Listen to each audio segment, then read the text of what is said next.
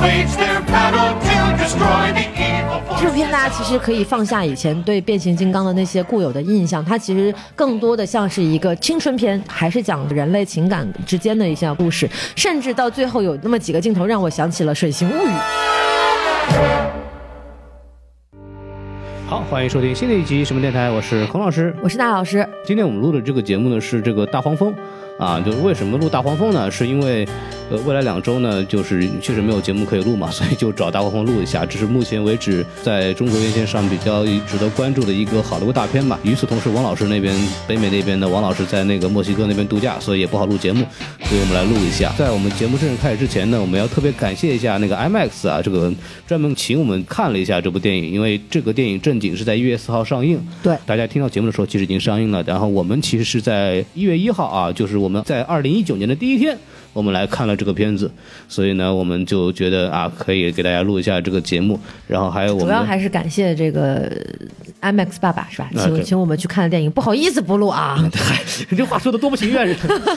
嗯 对，然后我们的这个微信公众号 S M F M 二零六啊，S M F M 二零一六，哎，关注我们的这个微信公众号呢，就可以加我们的微信粉丝群，然后跟我们大家一起来聊聊这个电影，说一下我们的电影的新介绍啊。首先是这个评分，这个片子呢，其实呃，目前为止因为没有大规模上映嘛，但是它在北美已经率先上映了，对所以说豆瓣也也能看到它的评分，目前是七点四分，嗯，还可以。嗯这代表了可能提前看的观影的媒体或者是一些海外的同胞们看片子的这么一个分数。然后呢，完了以后，MDB 是七十三分，嗯，大概也就是差不多这个水准，在七分到八分之间的这么一个区间。这个烂番茄呢，这个是评分是九十三分，说明这个片子的完成度非常高。因为烂番茄其实代表了，就是我们说了很多次，就是它只分烂番茄和好番茄，好番茄就是你觉得它片子合格，烂番茄就是不合格。所以说呢，说明大部分的这个观众呢，还是觉得这个片子还是非常值得看，完成度很高。然后最重要的就比较苛刻的 Metascore 的成绩大概是六十六分，嗯，也就是一个啊、一般这样子一个成绩。对对，然后我们说一下票房，因为我们在录这个节目的时候，就是我们看完以后直接录的，所以说呢，中国的票房目前为止是没有的啊，还没有上映。然后我来大概跟大家说一下这个片子的总票房，北美本地的话大概是六千七百多万。然后在海外票房大概是九千万左右，所以差不多加起来是一点五亿美元的这么一个成绩。这个片子因为它的成本其实也不是很高，相比来说，那它的片子，我觉得目前为止以它的这个口碑来说的话，还是有非常大的机会能够得到一个比较好的成绩的。虽然这部片子还没有上映，但是我们已经可以看得到它的预售票房了。嗯它的预售票房呢，现在基本上是在六百八十四万左右，那肯定也是日渐在攀升了。那它的首日预售排片占比达到了百分之八十五点一，然后猫眼上也有十五万人。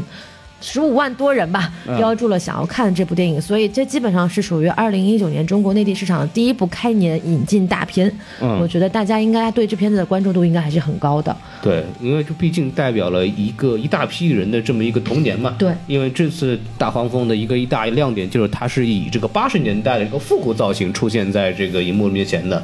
然后呢，这也是第一部没有这个 卖拷贝的这个变形金刚，所以大家非常期待啊，这个东西终于可以有这个机会不烂了。对，然后说到这儿，我们也可以说一下主创了。嗯这个导演啊，特莱维斯奈特啊，这个人可能大家不是很熟悉啊，不是很熟悉。他的父亲可能会有一部分人知道，他叫费尔奈特。费尔奈特这个名字可能还有一部分人还是不熟悉，那怎么办呢？这个人他创立的公司大家会很熟悉，叫耐克。啊，对，运动商业巨头。所以说呢，这个导演就是传说当中的说，这个电影要是干不好的话，就得回去继承上亿家业，你知道吗？那是替他高兴还是替他高兴呢？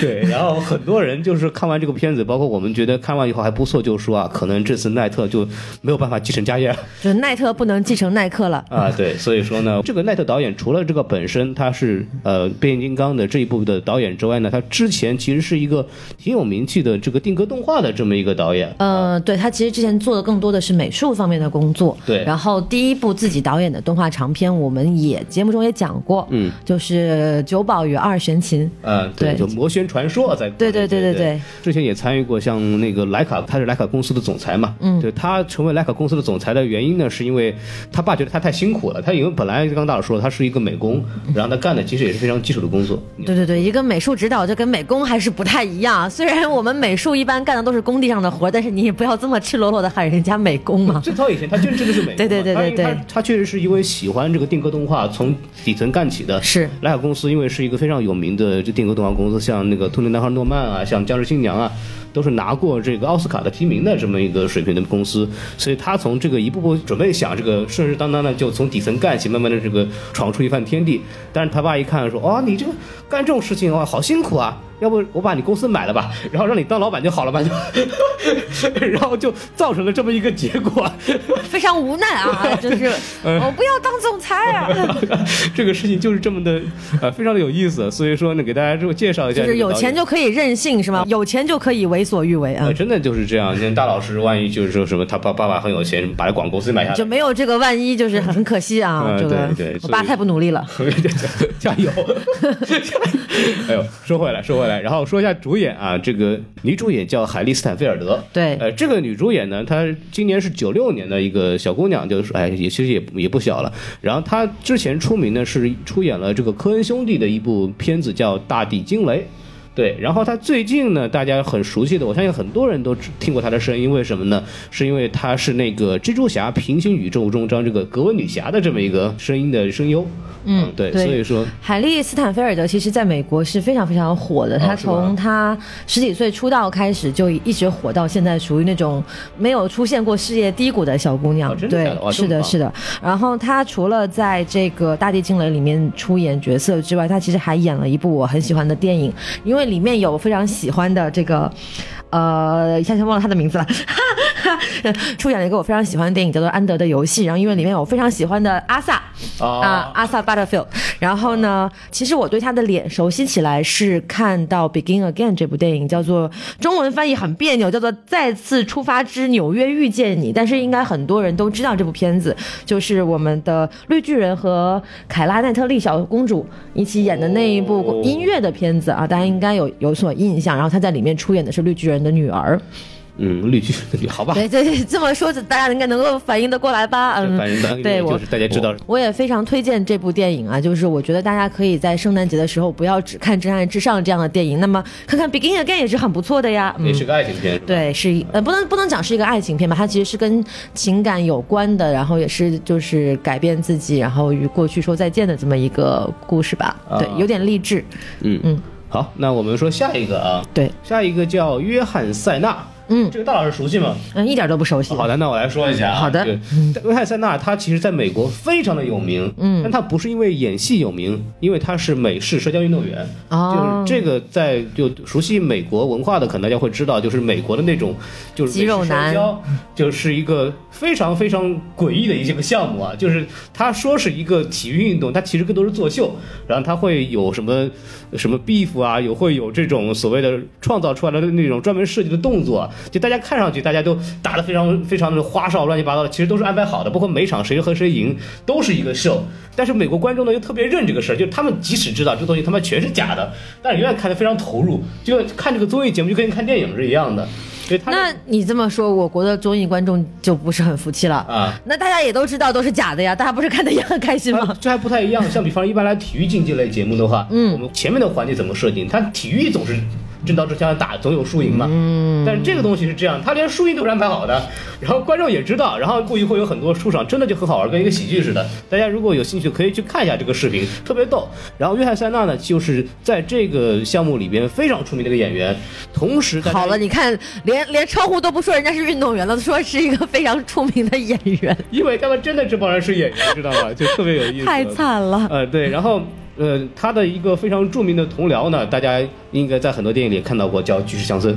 同僚哈、同事啊，这是。同僚都是干这个活的嘛，对对对对对，我们以前认识啊，这个台词有没有很熟悉？对对，这个巨石强森呢，大家看《速度与激情》里面也出现过，也是肌肉猛男的这样的一个人，现在已经是好莱坞票房最高的这么一个导一个演员了。票房最高，同时也是薪资最高的一个男明星啊。对，所以说呢，这个约翰塞纳呢，其实也是一个非常有名的这么一个演员，但他实际上没有那个巨石强森那么出名。然后呢，他演的片子呢，也主要有以这种动作喜剧片为主啊，因为他长得就比较的这个憨厚。然后这个人还有一个特别重要的特点，他是有自己的 BGM 的这个人，嗯，怎么说？他有一个非常标志性的这个出场，要塞纳，然后出一个那种很劲爆的音乐，等会儿我们这节目里会播上这个音乐，啊这，是他的一个标志性出场动作。啊他出现的所有的场合和片子里面，几乎都要有这么一个东西在里面。所以他在这个片子里面，他演谁啊？所以他这个片子里面演了一个上校。啊，啊这个，但是这个东西不重要，他演了这么一个就是美军的这么一个老大，集团的老大，对吧？就就就破相的那个人，就像那个一开始跟这个大黄蜂有这么一个接触，有 beef 的人，嗯，对，然后完了以后还有一个名字叫算男主吧，这个对，就那个蓬蓬头的黑人小男孩，是叫小哈尔的兰登伯格。呃，这个演员之前呢，其实演过一个非常有名的这个片子叫《爱你西蒙》，嗯，啊，这个是关于这个青春的爱情的一个片子，然后包括之后会在这个我们。詹姆斯·卡梅隆监制的《艾丽塔：战斗天使》出演这么一个角色，大家可以去关注一下。然后我们还之前还在这个《蜘蛛侠：边英雄归来》里面也出现过啊，所以说这个也是一个慢慢呃起来了这么一个小的年轻演员。所以这个阵容呢，大家也可以看到，又是一个标配的这个就是男女主角一定要不同肤色的这么一个 一个现在好莱坞的非常流行的这么一个状态，而且是作为女主戏，然后男孩是作为陪衬的。对，所以其实就你大家大家可以去想这个类型啊，就是如果你把男女的角色对调一些的话，就是以往的类型片了。对现在只只不过是说，好像把男性的角色的性格安插到了女主的身上，把原来傻白甜的这么角色安排到了一个男生的身上，大家就觉得哇，好棒啊，好女权啊，好政治正确。嗯，而且一定要这个颜色肤色不一样才行。对对对，最好是个多国混血，那就更好了。对，这个是现在为止我们看到的好莱坞的这么一个趋势啊，当然这个也是没有办法的事情。那这个也不是什么问题，但是我就觉得真的不一定每部片子都要这么做。就是如果你有这样的意识，自然是好的，没有问题。但是是否真的有必要安排这样的角色去这么做，你就要赋予它的这个合理性，对吧？像你把的这个时代背景安排到了八十年代，那。我觉得这个事情可能就具备一定的合理性。嗯那如果你要再往前推，比如说你安排到《水形物语》的那个年代，哎那这个东西就不是很合理了。对，所以说怎么讲，我不反对好莱坞就是现在的所谓的政治正确趋势啊，哈，我在节目里说过很多次了，我不反对。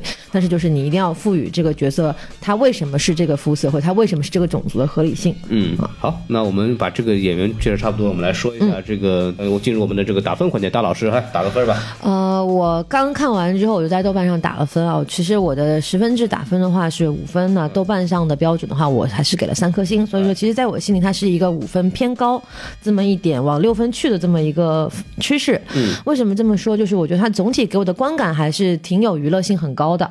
就是你作为一个可能十五岁以下甚至十二岁以下的观众，你去看这部电影，你会觉得哎还挺有意思。但是你一旦就是你这东西你根本不能想，你一想就觉得好像东东缺一块儿西缺一块儿。就拿个简单的例子来说，就比如说女主在呃剧情当中有一个弟弟，那这个弟弟看上去应该是同母异父的这个后爸的这个儿子带过来的。那一开始这个弟弟就跟他各种作对啊，然后爸爸妈妈也都喜欢弟弟，不理他，感觉他是家里很孤独的那个早熟的少女。对，但是突然。突然之间，弟弟就叛变了，嗯就跟他一波了。我也不知道为什么，就是他说来来来，我跟你讲个小秘密，然后也不知道那个秘密是啥，然后就一起看了个电视，然后弟弟就就就转变了。这个倒是可以说一下。我觉得很奇怪。然后还有比如说像这个。这就是属于在我看来属于非常生硬的一个状态，还有里面出现了很多次反派变形，非要先变回汽车，然后才能变成直升 直升飞机等其他形态。我不知道他们是不是这个设计就是这样，你一定要先变成汽车才能变成别的东西，就我就感觉跟神经病一样，上一秒还是个人，然后下一秒变成汽车，然后又从汽车变成人，我不知道他变着玩呢还是在干嘛。所以大老师其实第一句话就是想说，做个人吧，你们做个人吧。对，我就就是你们能不能就是精神不要这么分裂啊？就是好好做人。对我，所以我就觉得，呃，娱乐性 OK，然后故事的话也还较为完整。那人物肯定是有些问题，然后画面的话也还不错。嗯，所以总体来讲给一个不高不低的五分，那么尽量往及格分上靠吧。OK，就刚大佬说这个问题呢，其实就是这个小男孩为什么后来跟他们干了呢？是因为他应该是看到大黄蜂了，就是他知道大黄蜂这个东西的存在了。那么我觉得就，如果我是那个小孩儿哈，我操，我他妈当然站这边了，我他妈太酷了好吗？可是电影里面真的没有镜头交代说他有看到这个大黄蜂变形的这个事情吗？呃，对，但是就是他肯定是知道的，因为跟他让他入伙了以后，就是说肯定要给他解释这个事情，嗯，就是他肯定是知道有这个东西的存在了，我我是这么看的了，嗯嗯这个就从这个角度来讲，他也是合理的。行吧，这个属于小男孩的视角，这孔老师给大家解释了一下，但是我觉得我是不能理解。对，好，然后我们来说一下我自己看法。其实这个片子我大概也就给应该三颗星到四颗星之间吧，大概是六点五分这样子的一个区间分数。呃，为什么呢？因为首先这个片子剧情还是很完整的啊，它这个该有的这个人物变化，包括他整个情节的设定，到后面的一些包括跳水那些设定啊，包括他的一些背景交代的很清楚。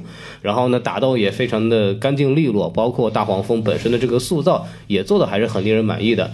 然后这个故事讲的也非常简单，虽然很套路，真的非常套路，但是非常老套，对他始终在我这儿达不到及格分的原因就是真的太老土对，了。非常套路。就 但是怎么说呢？你他套路的话，他是安全牌，打完以后他是没有什么毛病的。嗯，把这个东西讲完了，那么就跟一些强行要反套路的片子比呢，我觉得还是要我更鼓励这样的片子。实话实说，那从商业片的角度来讲，确实是这样。就是怎么讲，就是你要想好好赚钱，就拿副拿出一副尊重这个金钱的态度来，那你就打安全牌，这个也没有问题。但是我个人还是觉得说，哪怕是商业片，也可以选择一些更新鲜的方式。你做不好是做不好，但是如你如果永远不去做的话，那就我们就没有新电影可以看了，就反复反复就看这些类型片吧，那就没有意思了。嗯，嗯，因为因为说实话，就是像我们这种饱受变形金刚四五就荼毒的这种人，我就希望那个故事能正常一点，你知道吗？因为麦考贝那个后面那个故事已经已经没有故事了。这对麦考贝的问题，他不是说他试图突破的故事类型而导致的，而是他为了画面放弃了故事，这是两这是两种不同的方向。对，所以当我们看到大黄蜂在好好讲故的时候，我我就松了一口气，你知道吗？嗯，对吧？起码能看下去了，就是这样。对对对，因为这部片大家其实可以放下以前对变形金刚的那些固有的印象，它其实更多的像是一个青春片、嗯成长片，它不太是一个动作片。虽然说里面动作很精彩，我这点我是认同的，但它更多的是还是讲这个人类情感之间的一些故事，甚至到最后有那么几个镜头让我想起了《水形物语》。OK，那我们来具体要说一下。对然后我们就把分数打完后来说一下大家比较喜欢的地方。嗯，大佬你可以接着说。嗯，我喜欢的地方呢，就是刚刚说了，他的动作场面，尤其是开场的在那个赛博坦星球上那那段打斗，我觉得是非常的干脆利落的，镜头的调度也好，还有包括大黄蜂的动作设计也好，很符合他这个人物的特性，就是因为他身形在所有的这个汽车人里面算是比较小的嘛，对所以说他动作非常的灵活，有很多腾空、很多旋转的这样的一些动作，能够利用他的这个小巧的这个身材的特点，然后完成一些他的动作。旋转跳跃，你们闭眼是吧？哎，对，差不多这个意思啊。对，我觉得这样挺好的，这是其实有用心在想。因为我在洛杉矶的时候，我们去环球影城嘛，然后环球影城排队最长的一个项目就是变形金刚。啊，我玩过那个。对，然后我觉得他的开场这一段打斗特别像我在环球影城坐的那个新过山车那个就它有点像三 D 过山车一样。对对对对就如果大家去过上海迪士尼乐园的话，这个形式就跟上海迪士尼乐园的那个加勒比海盗，嗯那个形式是差不多的。沉默宝藏之战那个。对对对，就是那种形式的一个三 D 的电影，让我想到了那个东西。我觉得我不是说它像娱乐项目就不好，而是说反而是它有很强的娱乐性，然后画面也很好看。动作也很流畅，这个我觉得是我比较喜欢的地方。其次，我比较喜欢的地方就是，呃自然是它这个怀旧复古金曲啦，对不对？哎还有包括就是，我觉得最巧妙的设计是那个收音机，嗯，因为大黄蜂就是失声了嘛，就是不是被卸了那个模块了，嗯那被反派一开始的反派叫什么来着？那个反派叫红蜘蛛啊，对，就是一开始那个飞机人儿、嗯啊，把飞飞被飞机人儿撬了这个红红蜘蛛就红蜘蛛，飞机人什么玩意儿？好红蜘蛛，好好红蜘蛛，被红蜘蛛卸下了这个声带，就像小美人鱼被夺去了声音一样，啊啊。一个非常迪士尼的故事。所以他就把他的那个什么尾巴给放弃了，对的，他放弃了他作为汽车人的这个身份。啊，妙了，说回来，就是我觉得收音机的设计非常巧妙，嗯。它通过不同的调频，然后剪接不同的节目也好啊，然后音乐也好的台词和歌词，嗯。然后完成了他想跟女主交流的这么一个愿望。对，这个其实就是解释了一下，因为变形金刚一的时候，对。大黄蜂其实就是这样来说就不会说话的，对他就是通过这个 radio 这个就所嗯。谓那个收音机来完成这个对话动作的，他其实就解释了这种功能是怎么来的。嗯，从这个变形金刚一到变形金刚四，我印象当中啊，大黄蜂这个东西一直没有修好过。对，不是也不知道这个技术到底是有什么难关啊，就是一个声音系统都修不好。嗯那好像我记得是到五吧，然后大家就当时铺天盖地的新闻标就是大黄蜂终于说话了。医学上的奇迹呀、他一定他应该用的这个全健的这个自然疗法。看他会说话了。我的天，嗯，是，嗯所以我觉得这个地方的设计还是蛮巧妙的。嗯这一块儿其实是很很有意思的。大老师其实说到了一个这刚刚复古的问题，嗯，就是复古的问题里边有一个很逗的，就是里边出现了 Walkman，嗯对吧？就随身听，我们大家知道的。最关键的是，我们这个海丽小姐姐，就是这个女主啊，她是一个九六年的，她比小杨大一岁，大概这个年纪，她是没有用过随身听的，所以说呢，当时把这个东西交给她，她说：“我操，这东西怎么用？” 就后来还需要工作人员跟他说：“啊，这个摁摁一下，它是可播放的。”然后就大家知道哦，原来还可以这样子。对对这个就出现了这个年龄代沟了，因为它的年代设计是八七年的，然后为什么设计到八七年，其实有讲究的。因为美国的这个变形金刚动画片，因为大家知道变形金刚它是日本的玩具，但是但是美国呢把它变成动画片的这么一个过程，嗯，然后八七年是最后一年的变形金刚的这个连载结束，哦，就是它的结束就是八七年，所以它这个设定呢也在这个设定它是也是有一定的讲究。啊，用心了，用心了！我决定给他再提一点分数，可能现在可以达到五点六分啊！好好好你说不定一会儿聊着聊着就变成，就结尾的时候就变成六分了。有零有整的这东嗯，西。对对对，那我来说的话，其实我有个比较喜欢的，还是一些剧情点的设计。嗯，其实这个片子吧，就是怎么说呢？我觉得啊，它是一个穷人版的变形金刚一。啊，你不觉得吗就就是是起源故事相相对没那么有钱，炸不炸不动。还是就是一个年轻人和一辆车的故事，嗯，都是刚满十八岁，都是想拥有人生当中的第一辆车，是。对，然后都遇到大黄蜂，然后之后的故事走向如出一辙，对 就是他的有点像就是换了一个人，就女版的这个吧 故事。对，就同样大黄蜂就是每次带新人的感觉，你知道吗？就是发现了这辆车跟这个车培养出来的感情，后来政府过来抓他，一会儿反派过来要抓他，最后跟反派大决斗一下，然后政府承认他了，就整个流程是一模一样的。那他打动人的点还在于就是这个人和这个车之间的感情。对然后这个里边其实里边比较重要的一个小女孩本身的这么一个成长，她跟第一部《变形金刚一》里边那个男主不一样的是，这个小女孩的家庭是有一定的创伤的。嗯，对她就是因为存在就刚刚大老师讲的这个父亲离开她了以后，然后母亲改嫁，然后生活相当于寄人篱下的一种状态，然后又恰逢青春期有很多的问题，然后她以前喜欢跳水，她现在因为父亲不在的原因，她又不跳了，因为父亲心脏病死了，然后她有一个心结，所以说呢，她在这一块其实下了很大的笔墨，就是这个小女孩在整个过程当中是从一开始忽视家人的爱。到觉得她自己没有人爱她，到觉得她失去父亲以后非常悲痛，到最后以后她感受到了家庭对她的关爱，她这个人有了一个成长，她是有这么一个情感经历。这个点呢，就是非常清晰的一个脉络，其实就把这个故事能做得比较好。里面有一个非常好的剧情点，就是在于她跳水这一块儿。当然，他一开始一直就是说我不能跳，因为我的父亲不在了，这是我跟我父亲之间的这么一个情感的连接，我就没法做到这个事情。到后来，大黄蜂因为这个把那个反派那个应该是闪电吧，我忘了那女霸天虎把他撞死之后，大黄蜂就掉到水里边去了，然后女主毅然决然的跳下来去救他。这个他其实完成了这么一个他的一个成长，就他终于可以去找到了一个新的一个情感的寄托的这么一个东西。但是说到这里，其实我有点没想明白，就是这个女主跳到水里面去之后，她如何能救起大黄蜂呢？呃，这其实并不重要，对不对？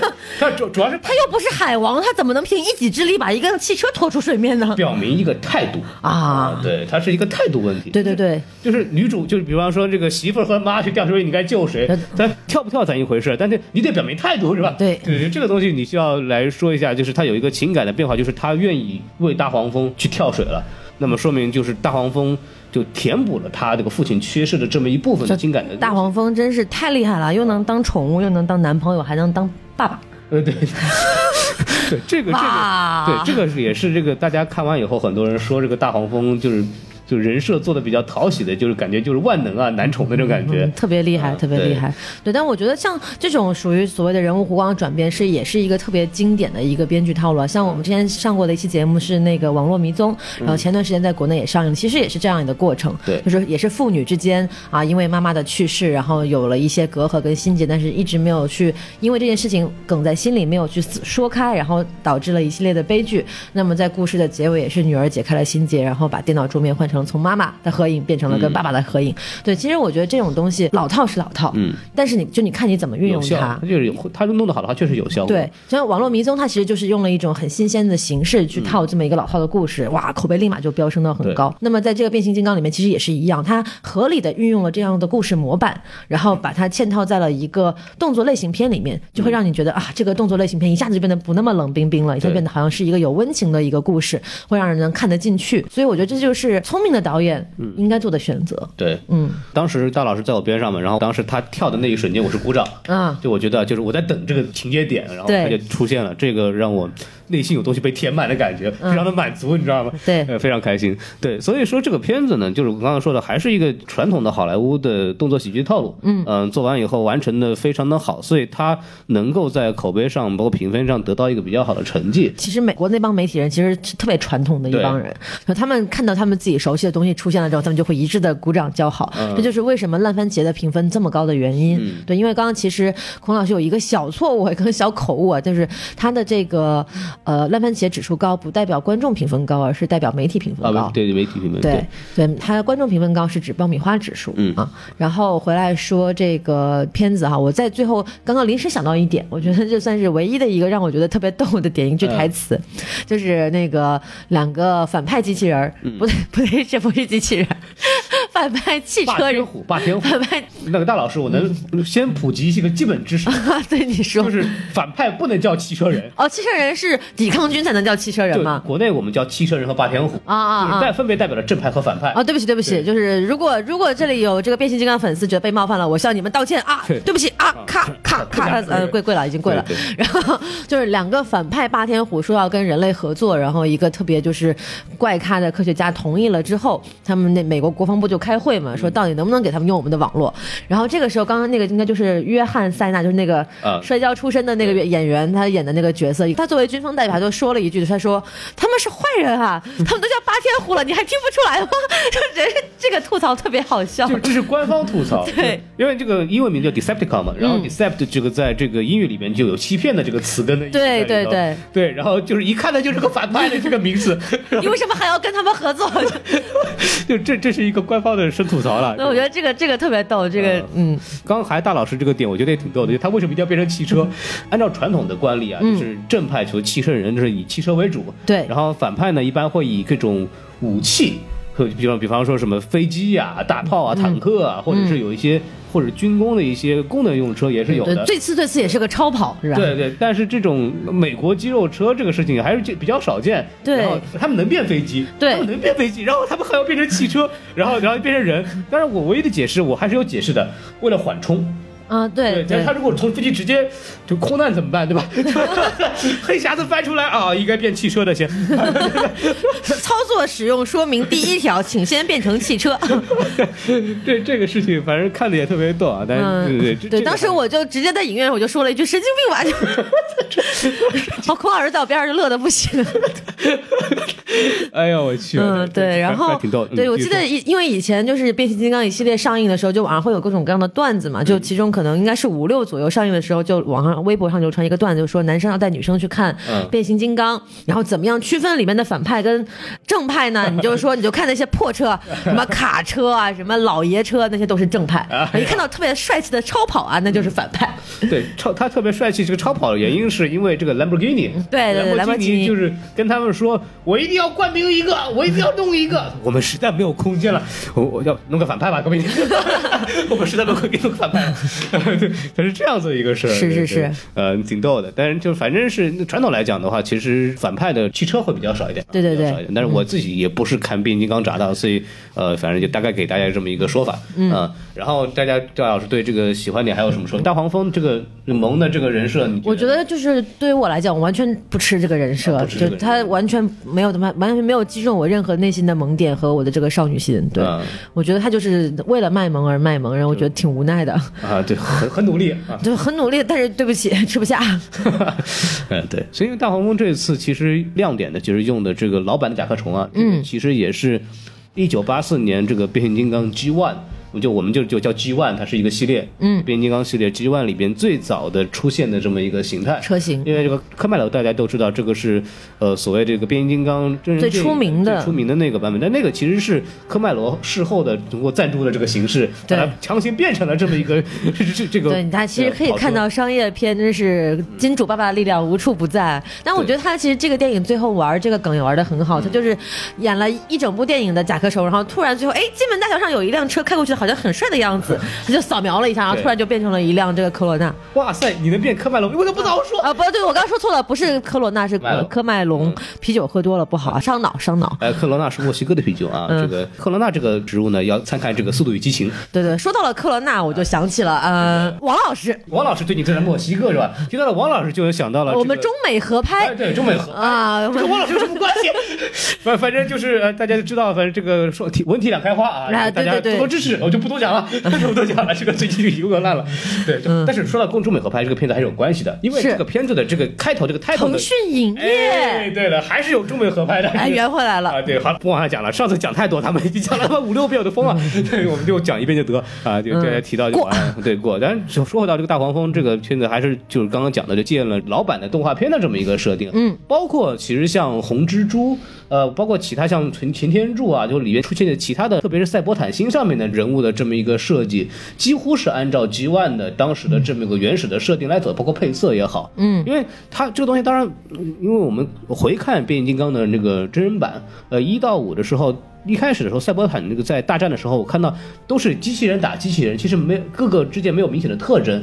然后给的解释是，他们一开始是没有这个那个所谓汽车特征的，只不过是到了地球以后，看到地球上有汽车，所以才变成那个样子。这个设定我觉得是合理的。但是在这个里边呢，我会发现他们在赛博坦星的时候，擎天柱已经像那个卡车了，就用的是极万的这么一个当时的设定。我觉得这个虽然说它理论上我觉得是不合理的，但其实它又还原了动画片的原有设定，这个属于情怀分这个东西。是，包括这个红蜘蛛在这个里边出现是以那个 F 十五的这个形式，也是它在这个从配色和变形方式来说，都是参考了当时吉万的这么一个设定。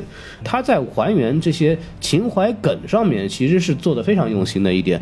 然后这个也是当时采访这个 Travis Knight，他就说说我为什么要设计到这个八十年代，是因为这就是变形金刚的起源，我们就想做一个跟这个起源有关系的片子。让我觉得他在这方面来说做的还是比较成功的，嗯，是这么一个事情。好，那我觉得其实说到这儿，我觉得夸的地方也差不多了啊。这个东西我们大家也都完了，没有什么太常规的，就是一部常规的好莱坞片子。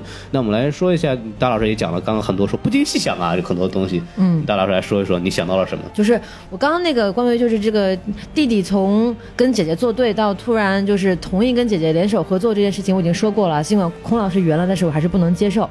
那除此之外呢，还有就是比较关键的一点，就是说为什么这个国防部长吧，应该是这个黑人事业的角色，为什么会同意跟那个霸天虎啊？这回说对了，对跟霸天虎合作。首先，刚刚我们也说了，官方已经吐槽了，嗯，你都已经 名字都已经这么霸气外露了，你还要跟他合作，我就想不明白他的脑回路是怎么回事。哎，我觉得里边其实有一个东西特别好就是我是理解的，因为这个一开始他们也觉得很很扯淡，你忘记了？对。科学家是那个很 很狂热，我去，我们这个有外星人了。啊，科技升级了，很厉害。对我知道，就是这个东西放在了冷战背景下，而且当时这个科学家说服部长同意合作的理由也是，如果他们不跟我们合作，他们就会跟苏联合作。但是事实上呢，他们不会跟苏联合作的，呃因为这个人就落，对对对。就落在了美国，就是他没有 get 到这个事情的关键。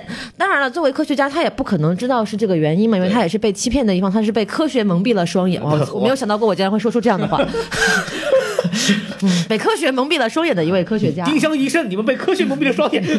对，这梗有点太多了，最近 啊，对。然后呢，放在冷战背景下，我觉得某种程度上是加大了它的合理性。然后国防部长在后面也着补了一句说啊，因为他们。帮我们升级了系统，我们知道怎么样定位到他们所有人，那么我们就可以在他们找到他们的这个 Bumblebee 大黄蜂之后，再把这两个人灭掉。嗯，但是这个你用脚趾头想想都是不可能的事情。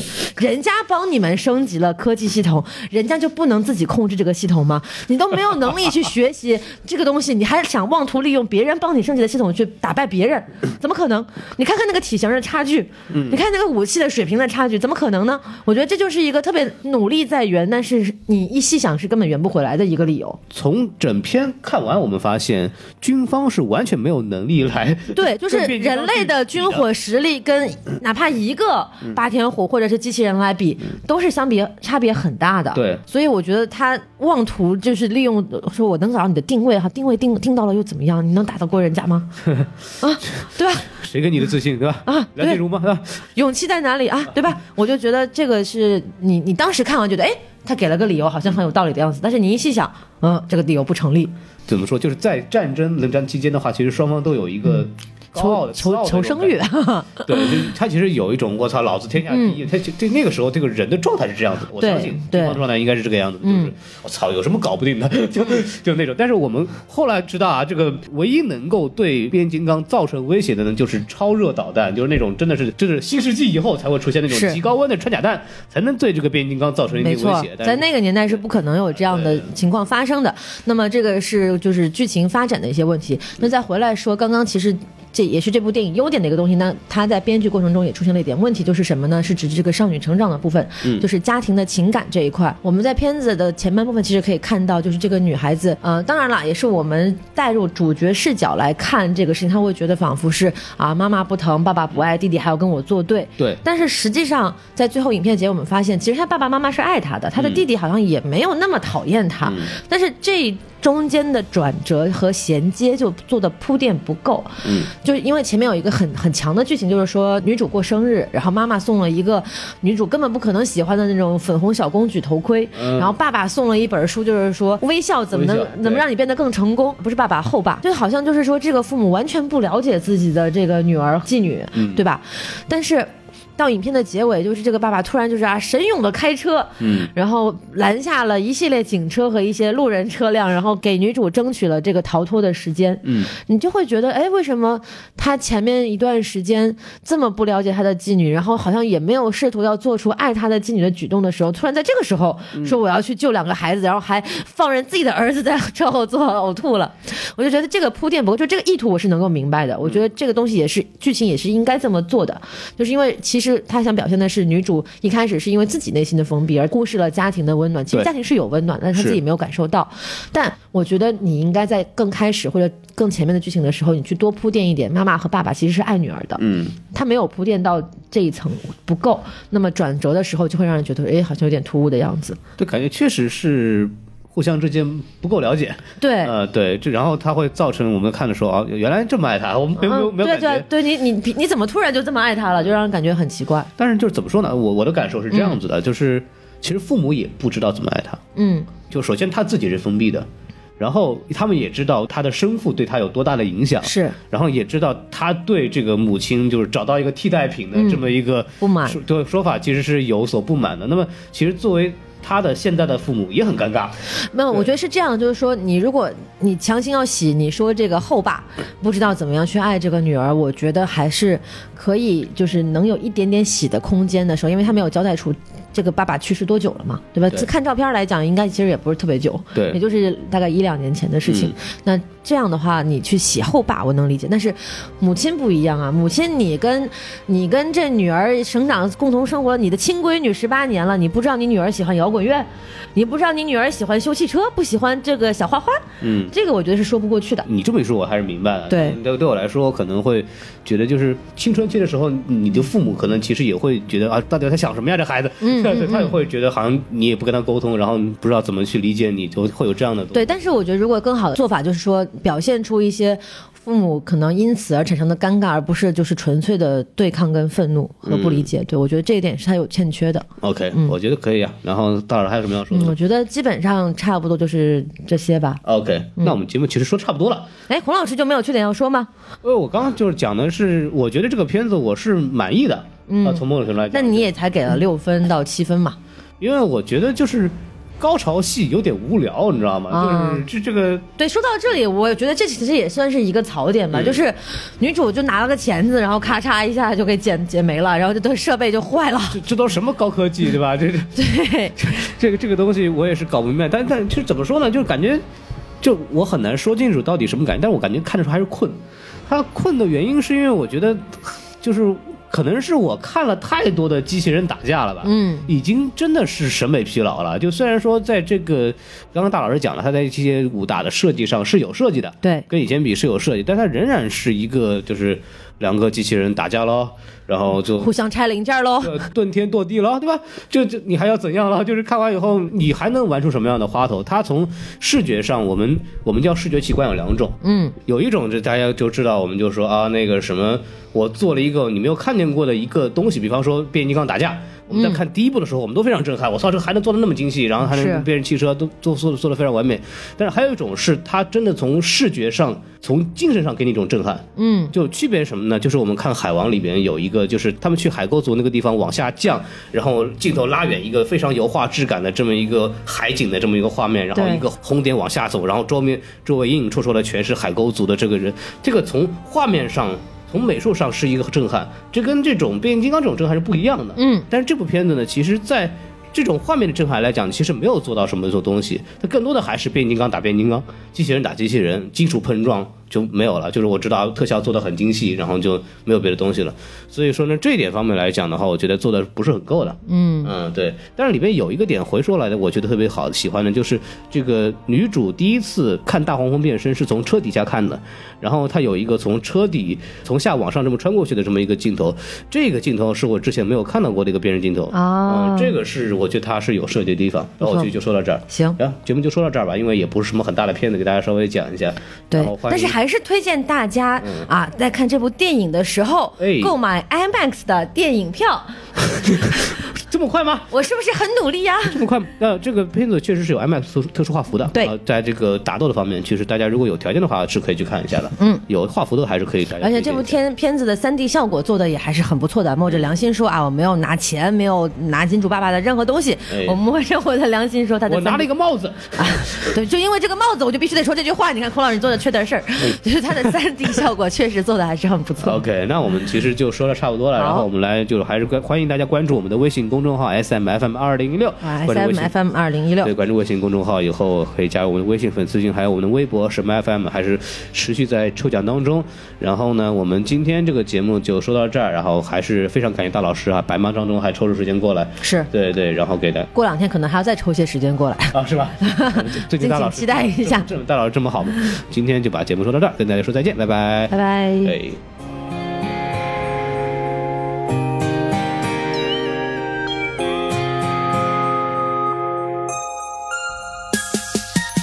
我不能忘记你第一次出现的 Party Night，你就是我寻找的 Baby。